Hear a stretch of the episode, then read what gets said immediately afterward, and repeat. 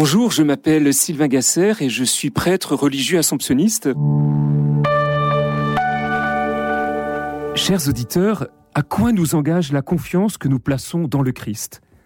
Est-ce que notre foi donne un sens particulier à nos engagements, engagements professionnels, mais aussi politiques, associatifs, sociaux et religieux, mais aussi à nos alliances et à nos consécrations d'amour? La liturgie de ces temps-ci nous permet d'entendre la saga des premières communautés de vie chrétienne.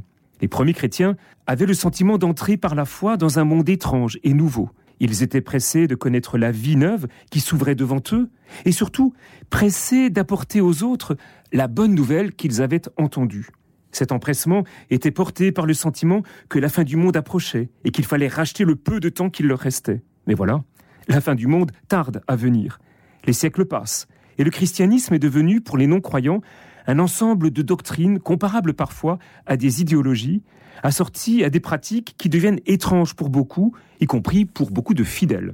Et je me demande si on n'aurait pas un peu, beaucoup oublié le vrai christianisme. Sainte Catherine de Sienne disait Si vous êtes ce que vous devez être, eh bien vous mettrez le feu au monde. Donc, si je suis ce conseil averti de cette femme, sage et passionnée, je dois mettre le feu, je dois être le feu dans ce monde, quel que soit le lieu, quel que soit le moment.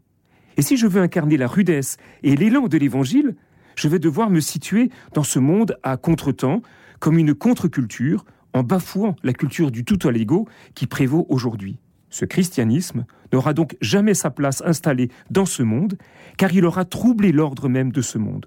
Tout le contraire, d'une religion chrétienne qui ferait partie du paysage.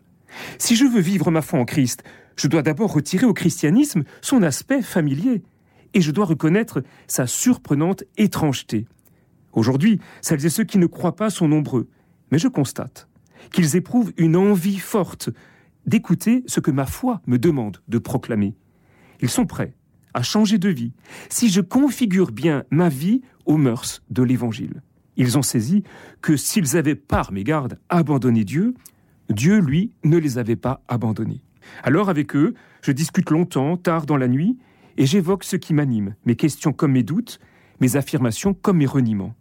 J'ouvre l'Évangile, je lis une page avec eux, et comme eux, je m'attends à voir un auteur, et je trouve un homme, un Dieu, un Père, un ami. Lire la Bible remet tout en question et n'apporte aucune réponse. Lire la Bible bouleverse le cours tranquille des choses et réclame un élargissement prodigieux de la réalité. Mais alors, je repose la question, à quoi m'engage ma foi en Christ, aujourd'hui, en France, entre deux tournées d'élections, alors qu'on espère tous voir la pandémie disparaître et le spectre d'une guerre mondiale s'effacer? Eh bien, au nom de ma foi en Christ, mort et relevé de la mort pour le bien salutaire du monde, je plaide pour l'hospitalité, celle qui fonde les belles œuvres de notre société, pour que les mots de liberté, d'égalité et de fraternité que je lui subordonne trouvent un sens renouvelé. On ne bâtit pas une civilisation sur le thème hallucinatoire de l'invasion et du remplacement. On ne fonde pas une communauté sur la suspicion de l'autre. Et la simple idée qu'une identité forte et assumée serait la mieux à même de nous permettre l'accueil consisterait alors à supprimer purement et simplement le risque, l'ébranlement, l'inquiétude sans lesquels nulle éthique ne se découvre. Alors comme vous tous, j'observe le spectacle du monde, aujourd'hui marqué par une pandémie et une guerre, et mes fonctions de prêtre, journaliste et éditeur m'installent aux premières loges de ce spectacle. Je constate que le dilemme, le déchirement, le renoncement généreux ne font peut-être plus partie de notre démarche individuelle ou collective. C'est le chacun pour soi et Dieu pour personne. Et en disant cela, je m'adresse tout autant aux responsables politiques que religieux, qui redoutent plus que tout aujourd'hui à purger de leurs discours comme de leurs actes la plaie de pureté de la race, de fierté de leur élection divine, de fixation de leurs écritures révélées.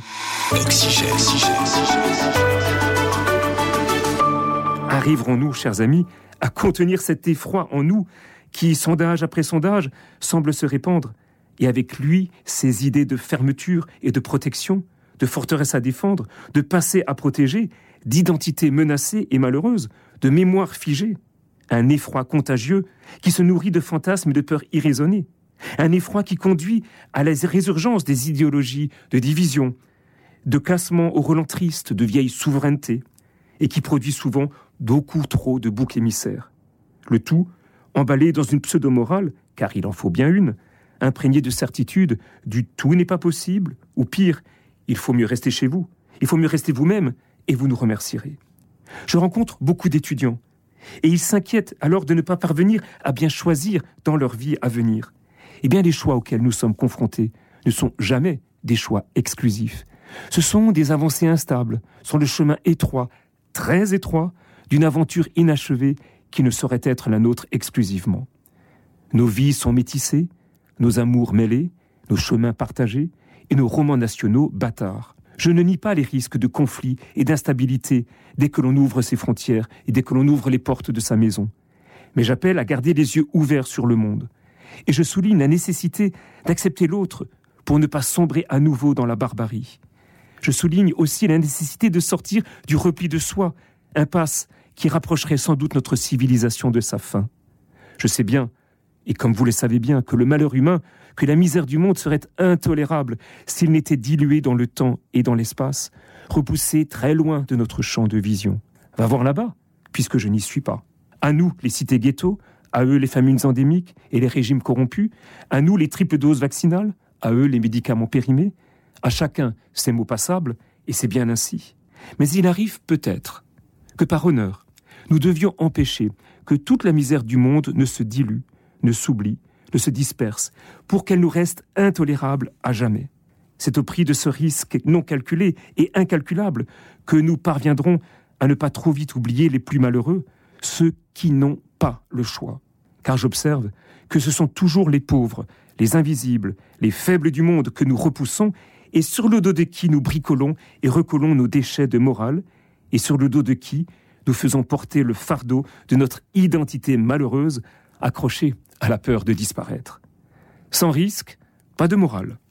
Sans morale, pas de politique. Sans politique, pas de maison commune. Nous sortons, du moins nous l'espérons, d'une pandémie qui nous a confrontés au problème du mal, de la souffrance et de la mort, de l'exil, de la séparation, mais aussi à la belle énigme de l'amitié et de l'amour. J'ai relu La peste de Camus, et on peut relire ce roman à la lumière de cette ambivalence. Quand le mal frappe, l'humanité doit s'interroger sur son propre rapport au mal. Et dans un autre de ses textes, L'homme révolté, Camille affirme La contradiction est celle-ci. L'homme refuse le monde tel qu'il est sans accepter de lui échapper. En fait, les hommes tiennent au monde et dans leur immense majorité, ils ne désirent pas le quitter. Disons que nous voudrions tous échapper au mal, sans avoir à lutter, sans avoir à nous demander où nous en sommes de notre responsabilité face au monde. Alors oui, nous en finirons avec ce mal endémique, en donnant du temps, beaucoup de temps, à la compréhension. C'est le temps d'une vie, tel est le peu, tel est l'immense de nos engagements, un temps pour comprendre le pire, parce que l'adversaire revient toujours au moment très précis où l'intelligence cesse devant la force.